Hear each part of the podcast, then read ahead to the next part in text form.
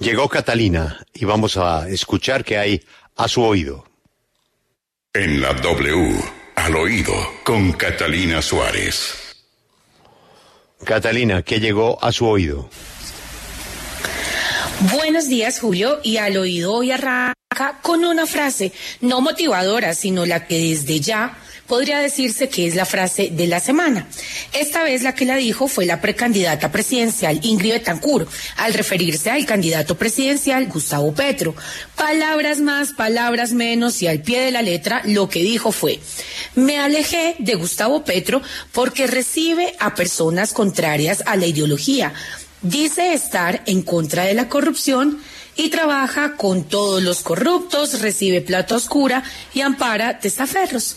Eso fue lo que dijo la precandidata.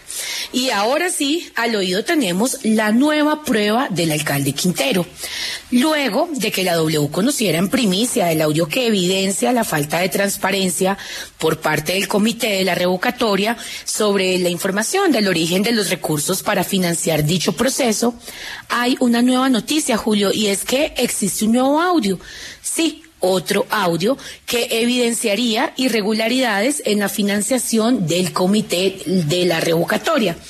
Esta vez, al que involucra este audio es a Andrés Rodríguez y será publicado en minutos por el mismo alcalde Daniel Quintero.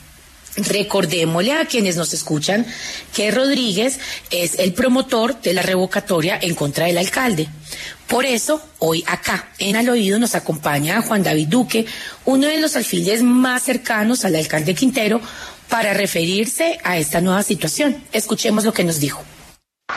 El día de hoy se da a conocer un audio en donde uno de los promotores de la revocatoria manifiesta que con un grupo de empresarios le entregaron planillas a sus empleados y como dádiva les ofrecieron un día libre de trabajo, violando así la ley 1864 del año 2017 lo que muestra lo que aparentemente es una actitud y una actividad en donde se busca el constreñimiento al elector para que tome un partido y apoye este infame proceso revocatorio.